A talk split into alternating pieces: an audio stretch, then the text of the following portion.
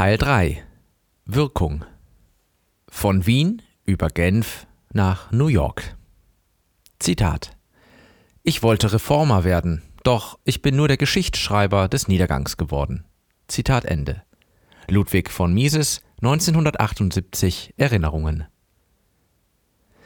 Ludwig von Mises widmet sich in seinem wissenschaftlichen Werk den großen wirtschaftlichen und gesellschaftlichen Fragestellungen und gibt sich dabei als einer der herausragenden Ökonomen, Gesellschaftsphilosophen sowie Wissenschafts- und Freiheitstheoretiker des 20. Jahrhunderts zu erkennen. Mises weist nach, dass der Kapitalismus, die freie Marktwirtschaft, die einzig dauerhaft durchführbare Wirtschafts- und Gesellschaftsverfassung ist, dass der Sozialismus nicht funktionieren kann und dass der Interventionismus, der dritte Weg, keine durchführbare Alternative zu Kapitalismus und Sozialismus darstellt. Als scharfsichtiger Geldtheoretiker erkennt Mises zudem die wirtschaftlichen und politisch-sozialen Schäden, die sich einstellen, wenn der Staat die Hoheit über das Geld an sich zieht und das Sachgeld durch Fiatgeld ersetzt. Mises Analyse zeigt, dass das Fiatgeld ein Fremdkörper in einer freien Marktwirtschaft ist, der sie sogar zu Fall bringen kann. Mit politökonomischem Gespür erfasst Mises zudem das Problem, dass die Krisen, für die das Fiat-Geld sorgt, in der Öffentlichkeit aus Unwissenheit oder demagogischem Kalkül regelmäßig dem Kapitalismus angelastet werden.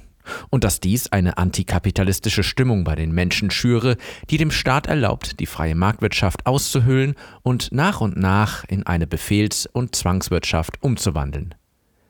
Für den Wissenschaftler Mises ist es tragisch, dass er seine Erkenntnisbeiträge vor allem in einer Zeit erarbeitet und vorträgt, in der die Welt dem Geist der Unfreiheit in Form von Sozialismus, Kommunismus, Faschismus und Interventionismus anheimgefallen ist. Die Rezeption seines Werkes leidet dadurch. Und auch zu Beginn des 21. Jahrhunderts ist Mises Lehre noch immer nicht voll durchgedrungen. Zwar hat mittlerweile das Vorhaben, den Sozialismus verstanden als Vergemeinschaftung der Produktionsmittel, zu errichten, viel von seiner frühen Anziehungskraft verloren. Das aber gilt nicht für die Ziele, die die Kollektivisten, Sozialisten damals wie heute erreichen wollen. Die Ziele sind vielmehr die gleichen geblieben. Der Staat soll die Wirtschaft lenken und Einkommen und Vermögen sozial gerecht umverteilen. Nur die Mittel haben sich geändert. Heutzutage ist es der Wohlfahrtsstaat, mit dem die sozialistische Agenda in die Tat umgesetzt werden soll. Der Staat belässt dazu formal das Privateigentum, unterstellt es aber in immer stärkerem Maße seiner Weisung durch Besteuerung, Weisungen, Anordnungen und Verbote. Der interventionistische Wohlfahrtsstaat zieht dabei immer mehr Aufgaben an sich, die zuvor vom freien Markt wahrgenommen wurden, und er bringt immer mehr Menschen in seine Abhängigkeit. Wirtschaft und Gesellschaft werden so nach und nach die Grundlagen der freien Marktwirtschaft entzogen und den Prinzipien des Lenkungs- und Zuteilungsstaates unterworfen. Wie die überzeugten Sozialisten bringen auch die glühenden Anhänger des Wohlfahrtsstaates nur wenig Sympathien für Mises nationalökonomische Lehre auf. Umso bemerkenswerter ist es, dass die von Mises begründete Denktradition heute bekannter ist als je zuvor. In seiner Wiener Zeit veröffentlicht Mises wichtige Schriften. Theorie des Geldes und der Umlaufsmittel 1912, Nation, Staat und Wirtschaft 1919, Die Gemeinwirtschaft 1922, Liberalismus 1927, Kritik des Interventionismus 1929 und Grundprobleme der Nationalökonomie 1933. Sie und viele weitere Aufsätze und Vorträge weisen ihn als originären, scharfsinnigen Wissenschaftler und liberalen Nationalökonomen aus. Auf breiten Zuspruch stößt Mises mit seinen Beiträgen allerdings nicht. Der Zeitgeist steht gegen ihn und er wird zum Außenseiter im Wissenschaftsbetrieb, in dem die kollektivistisch-sozialistischen Ideen auf fruchtbaren Boden gefallen sind. Allerdings gelingt es Mises Kritikern nicht, wissenschaftlich tragfähige Argumente gegen seine erkenntnistheoretischen und nationalökonomischen Einsichten vorzubringen. Und das hat sich bis zum heutigen Tage nicht geändert. Denn das rigorose praxiologische Fundament, auf dem Mises seine wissenschaftlichen Arbeiten aufbaut, lässt sich mit logischen Mitteln nicht zurückweisen. Auf dieser Basis kann Mises nachweisen, dass die Nationalökonomie nicht als Erfahrungswissenschaft, wohl aber als a priorische Handlungswissenschaft rationalisiert werden kann. Dadurch macht Mises nationalökonomische Theorien zu wissenschaftlich abschließend entscheidbaren Wahrheitsfragen Mit dem Aufkommen des Wiener Neopositivismus gegen Ende der 1920er Jahre gerät Mises nationalökonomisches Denken unter Beschuss. Die Neopositivisten fordern die Einheitswissenschaft. Die Wissenschaft, einschließlich der Nationalökonomie, müsse dem positivistischen Wissenschaftsideal folgen, wie es in den Naturwissenschaften erfolgreich praktiziert wird. Das ist ein Frontalangriff auf die Wissenschaftlichkeit von Mises Ansatz. Mises zufolge erfordert die Eigenart der Nationalökonomie eine eigene wissenschaftliche Methode, die sich von derjenigen, die in den Naturwissenschaften verwendet wird, fundamental unterscheiden muss, und deshalb vertritt er einen methodologischen Dualismus. Nationalökonomische Erkenntnisse im Sinne von Regel- oder Gesetzmäßigkeiten lassen sich durch logisches Denken, nicht aber durch Erfahrung gewinnen. Die Neopositivisten bleiben während ihrer Wiener Zeit mehr oder weniger einflusslos. Doch nachdem viele von ihnen nach Großbritannien und in die Vereinigten Staaten von Amerika emigriert sind und dort Lehraufträge an namhaften Universitäten erhalten haben, verbreitet sich der Positivismus, Empirismus, Falsifikationismus und wird zur vorherrschenden Wissenschaftsphilosophie und Methode. Mises, der davon unbeeindruckt die Anwendbarkeit dieser wissenschaftlichen Ausrichtung in der Nationalökonomie bestreitet und zurückweist, gerät ins Hintertreffen. Mit der Emigration vieler ihrer Repräsentanten in den 1930er Jahren stirbt die österreichische Schule der Nationalökonomie in Europa de facto aus. Im Land der unbegrenzten Möglichkeiten finden die Österreicher bzw. Austrians eine neue Heimat. Es folgt eine wechselhafte Entwicklung. In der Zeit nach dem Zweiten Weltkrieg steigt zunächst der Keynesianismus zur beherrschenden Doktrin in den Wirtschaftswissenschaften auf. Man vertraut auf die Staatsallmächtigkeit, befürwortet Konjunktursteuerung und akzeptiert Inflation als Mittel der Wirtschaftspolitik. Ein Denken, das begünstigt wird durch die Dominanz der positivistisch-empirisch-falsifikationistischen Methode. Die Folgen lassen nicht lange auf sich warten. Anfang der 1970er Jahre kommt es zur Stagflation. Die Wirtschaftsleistung in vielen Ländern schrumpft, die Arbeitslosigkeit nimmt zu, die Inflation steigt stark an.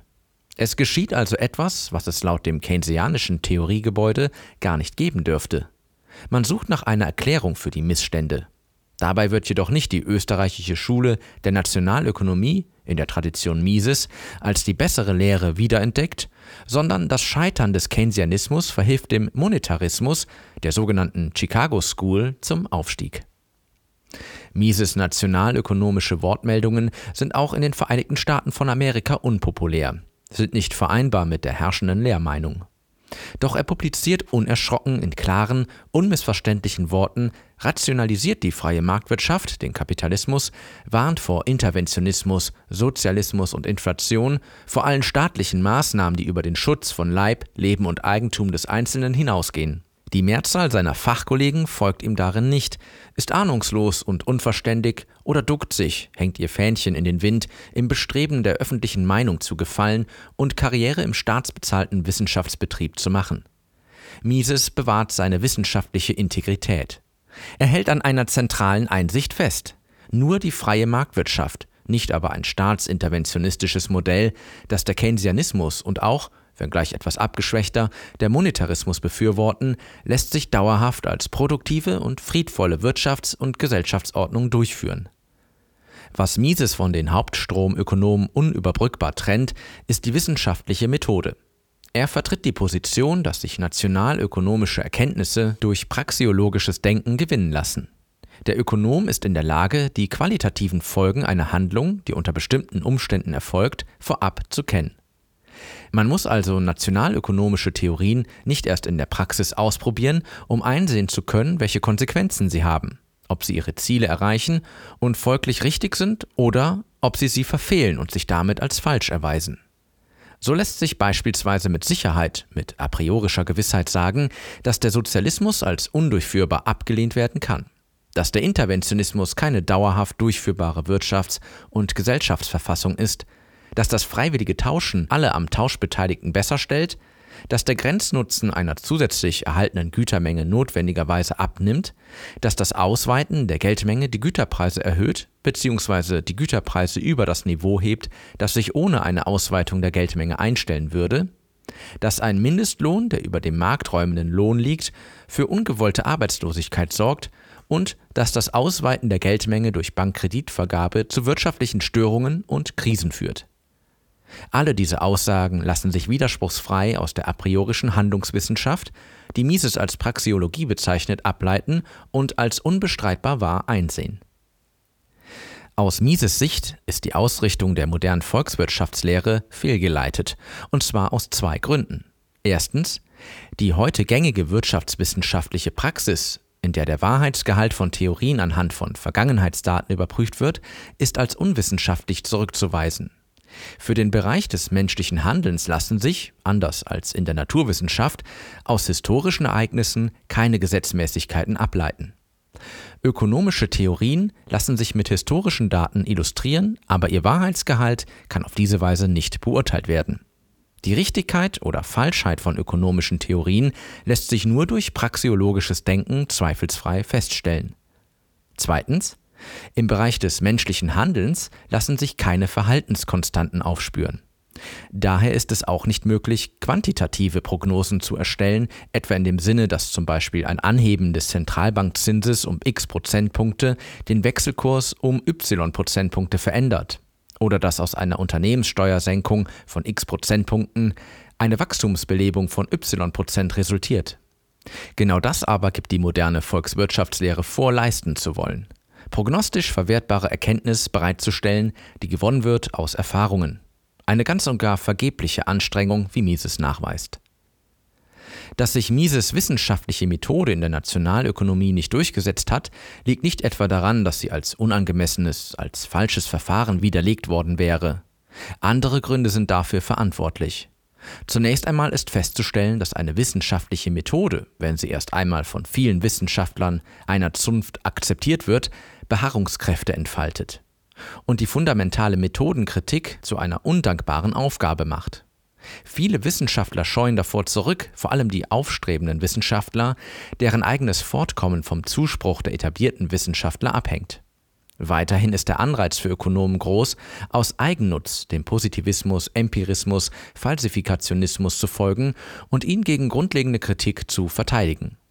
Denn die Berufschancen für Ökonomen sind beachtlich, wenn die Wirtschaftswissenschaft als Erfahrungswissenschaft verstanden und praktiziert wird. Es lässt sich dann beispielsweise eine nahezu unerschöpfliche Zahl von öffentlich finanzierten Forschungsprojekten erschließen, die sich durch ein routinemäßiges Anwenden von statistischen Verfahren abarbeiten lassen. Man kann zum Beispiel die Beziehung zwischen Geldmengenwachstum und Güterpreisen untersuchen, die in Land A für die Zeit 1970 bis 2017 zu beobachten war. Das gleiche lässt sich danach für Land B untersuchen, danach für Land C und so weiter. Für die Ökonomen eröffnen sich so großartige Beschäftigungsmöglichkeiten. Ein weiterer Vorteil, der den Sozialwissenschaftlern aus der Akzeptanz des Positivismus, Empirismus, Falsifikationismus erwächst, ist die zunehmende Auf- und Feingliederung der Wirtschaftswissenschaften in Teilbereiche wie zum Beispiel Arbeitsmarktökonomik, Gesundheitsökonomik, Institutionenökonomik, Umweltökonomik, Verkehrswissenschaft, Finanzwissenschaft, Geld und Kredit und weitere Spezialgebiete.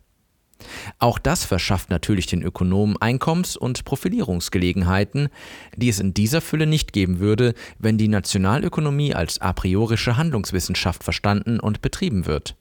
Und dann ist da noch der Einfluss des Staates. Er hat ein großes Interesse daran, die Nationalökonomie für seine Zwecke nutzbar zu machen. Die Überzeugungskraft politisch-ideologischer Parteiprogramme nimmt erheblich zu, wenn sie mit einer nationalökonomischen Expertise dargeboten und auf diese Weise scheinlegitimiert werden. Politische Heilsversprechen, die gemeinhin als wünschenswert und gerecht gelten, erfahren eine Aufwertung, wenn sie nationalökonomisch als richtig und praktikabel ausgewiesen werden. Der Positivismus, Empirismus, Falsifikationismus eignet sich in ganz besonderem Maße dazu, die Nationalökonomie politisch dienstbar zu machen, den Ökonomen ihre Unbefangenheit zu nehmen, insbesondere dann, wenn der Staat vorzugsweise Ökonomen, die dem Positivismus, Empirismus, Falsifikationismus anhängen, beschäftigt und finanziert. Der Positivismus, Empirismus, Falsifikationismus ist im Kern skeptizistisch-relativistisch, nach dem Motto, es gibt keine Gesetzmäßigkeiten im Bereich des menschlichen Handelns, die man nicht überwinden könnte. Alles ist möglich. Wenn nun eine ökonomische Theorie verheißungsvoll klingt, will man sie natürlich ausprobieren, sie in die Tat umsetzen. Wer die Nationalökonomie als Erfahrungswissenschaft begreift, der hegt keine grundsätzlichen Vorbehalte gegen Sozialexperimente. Eingefleischte Positivisten-Empiristen werden selbst die aberwitzigsten Theorien und Politikversprechen testen wollen, sie nicht schon im Vorhinein aus rein logischen Gründen als sinn- und zweckwidrig aussortieren und zurückweisen. Beispielsweise sind die folgenden Aussagen für Positivisten-Empiristen möglicherweise wahr und verdienen getestet zu werden. Die staatliche Umverteilung von Einkommen und Vermögen befördert das Wirtschaftswachstum. Oder die Einführung eines Mindestlohns, der über dem markträumenden Lohn liegt, schadet der Beschäftigungslage nicht. Oder der Staat soll das Sachgeld, Goldgeld, durch ungedecktes Papiergeld ersetzen, denn das unterstützt Wachstum und Beschäftigung. Oder senkt die Zentralbank den Zins, nehmen Produktion und die Zahl der Arbeitsplätze zu. Mit Mises wissenschaftlicher Erkenntnismethode lassen sich jedoch die voranstehenden Aussagen allesamt als sinn- und zweckwidrig entlarven. Dazu muss man nicht in der Praxis herumexperimentieren. Durch praxiologisches Denken lässt sich vielmehr einsehen, ob ökonomische Theorien richtig sind oder nicht. Ob sie die Ziele, die sie vorgeben, erreichen zu können, auch tatsächlich erreichen können. Daher ist es nicht überraschend, wenn Ökonomen, die die Nationalökonomie als a priorische Handlungswissenschaft auffassen, auf Ablehnung stoßen möglicherweise sogar auf erbitterten Widerstand seitens der Regierungen, der Vertreter von Sonderinteressen und nicht zuletzt auch der Ökonomen, die dem Positivismus, Empirismus, Falsifikationismus anhängen. Zusätzlich zu den bereits genannten Gründen, die der Akzeptanz von Mises Werk entgegenstehen, kommt eine selbstgemachte Erklärungsschwäche hinzu. Sie lautet, Mises hat die logische Notwendigkeit, dass die Wirtschaftswissenschaft nicht als empirische, sondern nur als a priorische Handlungswissenschaft konzeptualisiert werden kann, nicht hinreichend deutlich gemacht. Er argumentiert, dass es unter dem gegenwärtigen Erkenntnisstand nicht möglich ist, menschliches Handeln durch externe Faktoren systematisch zu erklären. Im Bereich des menschlichen Handelns gibt es, so Mises, keine konstanten Verhaltensparameter. Menschen reagieren nicht roboterartig auf einen bestimmten Einflussfaktor in immer gleicher Weise. Daher lässt sich auch kein quantitatives, prognostisch verwertbares Wissen gewinnen nach dem Motto, wenn Faktor X eintritt, dann vollziehen die Menschen die Handlung Y. Mit dem Hinweis unter dem gegenwärtigen Erkenntnisstand entsteht nun aber der Eindruck, dass es möglicherweise künftig doch noch gelingen könnte, die bestehende Erkenntnislücke zu schließen dass man also vielleicht in der Zukunft Verhaltenskonstanten im Bereich des menschlichen Handels entdecken könnte, und zwar durch Erfahrung. Wenn diese Möglichkeit besteht, ließe sich durchaus rechtfertigen, die Wirtschaftswissenschaft nicht nur als a priorische Handlungswissenschaft, sondern auch als empirische Wissenschaft zu betreiben. Warum sollte man sich dem Erkenntnisfortschritt, den die empirische Wirtschaftsforschung bereithalten könnte, verbauen, indem man die Volkswirtschaftslehre verengt als a priorische Wissenschaft betreibt? Eine einschüchternde Frage, denn welcher Wissenschaftler will sich schon durch das Festlegen auf eine wissenschaftliche Methode verdächtig machen, er sei engstirnig, er wolle sich gegen die Möglichkeit von Erfahrungserkenntnis immunisieren? Kein seriöser Wissenschaftler will sich einem solchen Verdacht aussetzen. Doch der logische Nachweis, dass die Wirtschaftswissenschaft sich nicht als empirische, sondern nur als a priorische Handlungswissenschaft verstehen lässt, lässt sich erbringen und er soll an dieser Stelle kurz erwähnt werden. Der Mensch ist ein lernendes Wesen. Man kann nicht argumentiv bestreiten, dass man nicht lernen kann. Wer sagt, der Mensch kann nicht lernen, setzt bereits voraus, für sich und seinen Gesprächspartner, dass man weiß, was Lernen ist, dass man selbst und auch die anderen gelernt haben, zu lernen. Zu behaupten, dass man nicht lernen kann, ist daher ein logischer Widerspruch. Und wer sagt, der Mensch kann lernen, dass er nicht lernen kann, begeht ebenfalls einen offenen logischen Widerspruch. Wenn sich Lernfähigkeit logisch nicht verneinen lässt, folgt daraus, man kann nicht schon heute die künftigen Wissensstände der Handelnden kennen. Und daher kann man auch ihr künftiges Handeln nicht schon heute kennen, das aus ihrem künftig verfügbaren Wissen resultiert. Und folglich lässt sich menschliches Handeln nicht erklären und prognostizieren, wie dies im naturwissenschaftlichen Bereich möglich ist. Aus logischen Gründen lassen sich keine externen Faktoren finden, mit denen sich künftiges Handeln, gemäß wissenschaftlich gewonnener Verhaltenskonstanten, vorhersagen ließe. Das, was die moderne Volkswirtschaftslehre vorgibt zu sein, nämlich eine prognostisch verwertbares Wissen herstellende Handlungs- bzw. Sozialwissenschaft, ist logisch widersprüchlich und damit unsinnig. Aus erkenntnistheoretischen Gründen kann die Nationalökonomie nicht als Erfahrungswissenschaft konzeptualisiert werden. Wie sieht die a priorische Handlungswissenschaft in der Praxis aus? Sie zeichnet sich beispielsweise durch die nachstehenden vier Eigenheiten aus.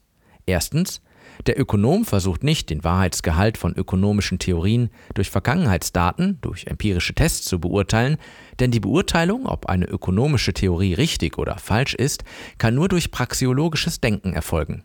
Die Nationalökonomie wird als eine rein nachdenkende Disziplin verstanden, wird sprichwörtlich im Sessel sitzend praktiziert, als Armchair Science. Für empirische Forschung gibt es keinen Bedarf. Zweitens. Der Ökonom versucht nicht, die Bestimmungsgründe für das menschliche Handeln aufzuspüren. Aus seiner Sicht ist die Tatsache, dass der Mensch handelt, keiner weiteren wissenschaftlichen Erklärung mehr zugänglich. Dass gehandelt wird, ist für ihn das ultimativ Gegebene. Drittens. Der Ökonom zeigt die logischen Konsequenzen menschlicher Handlungen auf, die unter gegebenen Umfeldbedingungen resultieren. So gesehen führt der Ökonom rekonstruierende Analysen durch. Viertens. Der Ökonom, der sich als a priorischer Handlungswissenschaftler begreift, wird natürlich auch Prognosen erstellen. Sie aber haben a priorischen Charakter und sind von bedingter Aussagekraft. Es handelt sich bei ihnen um die logischen, qualitativen Konsequenzen von Handlungen, die sich unter vorausgesetzten Rahmenbedingungen einstellen. Der Ökonom leitet seine Prognosen nicht, und das sei hier betont, wie der Hauptstromökonom aus Zusammenhängen ab, die aus Vergangenheitsdaten gewonnen werden. Man erkennt bereits an dieser Stelle, wie weit das Selbstverständnis eines Ökonomen, der sich als a priorischer Handlungswissenschaftler versteht, von dem seines Kollegen entfernt ist, der sich als Erfahrungswissenschaftler sieht. Mises erkenntnis- und wissenschaftstheoretische Position stößt nicht nur bei Hauptstromökonomen auf Desinteresse, Unverständnis oder Ablehnung. Auch einige seiner Schüler distanzieren sich von ihr, beispielsweise Friedrich August von Hayek 1899 bis 1992. Er erhält im Jahr 1974 den Nobelpreis für Wirtschaftswissenschaften.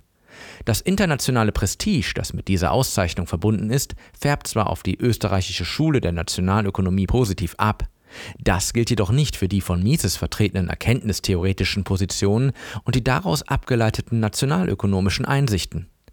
Dabei spielt sicherlich eine Rolle, dass Hayek kein Misesianer ist. Hayek teilt beispielsweise Mises Forderung nicht, der Staat müsse auf das Stärkste eingegrenzt werden. Im Gegenteil. Hayek befürwortet ganz ausdrücklich, dass der Staat viele Aufgaben wahrnimmt, die weit über den Schutz von Leib, Leben und Eigentum des Einzelnen hinausgehen. Solange der Staat dabei gewissen formalen Prinzipien folgt.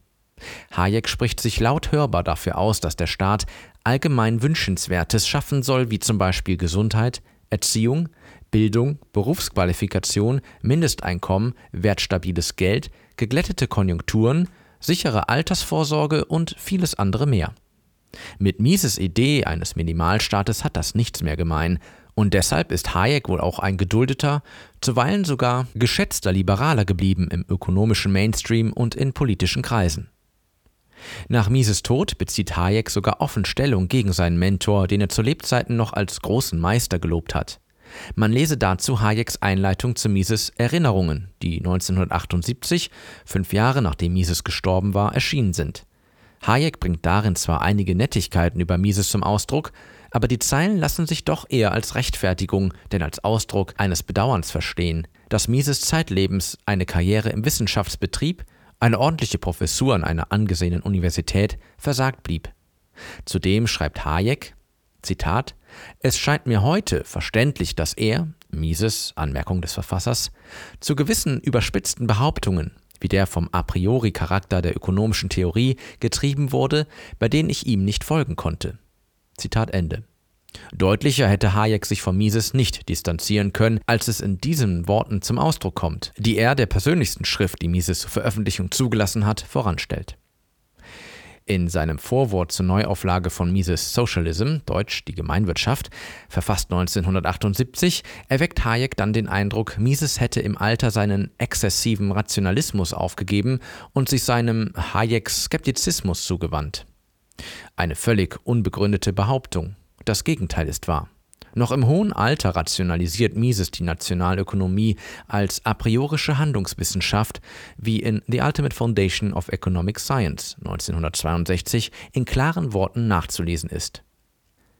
Auch Mises Schüler Israel Meyer Kirzner geboren 1930, scheint in seinem Buch Ludwig von Mises The Man and His Economics 2001 bemüht zu sein, den Eindruck abzuschwächen, Mises hinge einem extremen Apriorismus an. Kirzner sticht in jedem Falle nicht damit hervor, Mises erkenntnistheoretische Position stützen zu wollen. Seine Formulierungen lassen ebenfalls nicht erkennen, dass die Kritik, Mises vertrete eine doktrinäre Position, fragwürdig bzw. ungerechtfertigt sei. Dem bekannten US-amerikanischen Ökonom Milton Friedman 1912 bis 2006 scheint ebenfalls wenig daran gelegen zu haben, Mises in gutem Licht zu zeigen. Friedman berichtet von der ersten Sitzung der Mont Pelerin Society im Jahr 1947 in der Schweiz, einem Zusammenschluss von Ökonomen mehr oder weniger liberaler Provenienz. Zu den Teilnehmern zählen neben Mises und Friedman zum Beispiel Friedrich August von Hayek, Fritz Machlup, Walter Eucken, Bertrand de Jouvenel, Frank Knight, Wilhelm Röpke, Georg Stiegler und Lionel Robbins. Nach einer hitzigen Debatte, in der es über die Rolle der Gewerkschaften und die Rolle des Staates in der Einkommensumverteilung geht, stürmt Ludwig von Mises zornig aus dem Raum mit den Worten You're all a bunch of socialists. Ihr seid alle ein Haufen Sozialisten. Friedmans Anekdote kann leicht missverstanden werden. Man kann meinen, Mises sei der fanatische Ideologe, Friedman hingegen die Stimme des Ausgleichs und der Vernunft. Doch die eigentliche Lehre, die die Anekdote vermittelt, ist die, Mises hatte richtigerweise erkannt, dass die vermeintlich freiheitlich gesinnte Mont Pelerin Society drauf und dran war, die klassisch-liberalen Prinzipien zu verwässern und, wie ein trojanisches Pferd, den kollektivistisch-sozialistischen Zeitgeist einzuschmuggeln. Trotz aller Hindernisse hat die österreichische Schule der Nationalökonomie in der Tradition Mises über die Zeit immer mehr Anhänger gewonnen und dies ist nicht zuletzt die Leistung von Mises herausragendem Schüler und intellektuellem Nachfolger, Murray N. Rothbard. 1926 bis 1995. Ein genialer Denker mit großer Schaffenskraft, ein brillanter Systemdenker, der an Mises Seminar in New York teilnimmt und die Tradition von Menger, Böhm-Barwerk, Mises fort und weiterführt. 1962 veröffentlicht Rothbard das Buch Man, Economy and State, mit dem er Mises Human Action in die Form eines Lehrbuchs gebracht hat. Es folgen weitere Werke, in denen Rothbard auf Mises praxiologischer Methode aufbaut, sie konsequent in der ökonomischen Analyse zur Anwendung bringt und weiterentwickelt.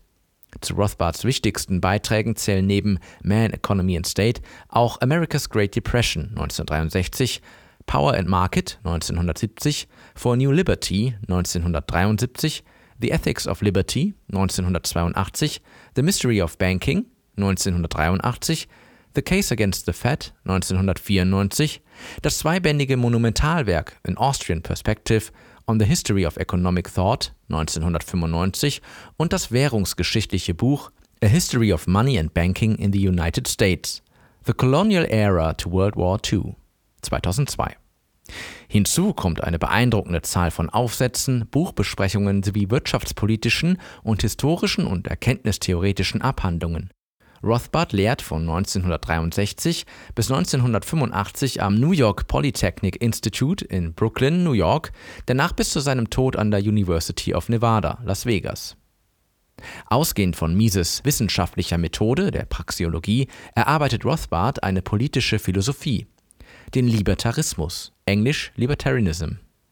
Das Kernelement des Libertarismus ist das Nicht-Aggressionsprinzip. Niemand darf physische Gewalt gegen einen anderen oder dessen Eigentum ausüben. Selbsteigentum und Eigentum an den Gütern, die eine Person in nicht aggressiver Weise in seinen Besitz gebracht hat, durch Erstinbesitznahme, Produktion oder freiwillige Tauschakte, gelten uneingeschränkt. Den unbedingten Respekt vor dem Privateigentum rationalisiert Rothbard als eine ethisch akzeptable Handlungsnorm, die dem kategorischen Imperativ Kants genügt. Die Eigentumsnorm kann prinzipiell für jeden immer und überall gelten und ihr Befolgen stellt zudem das Überleben der Menschheit sicher.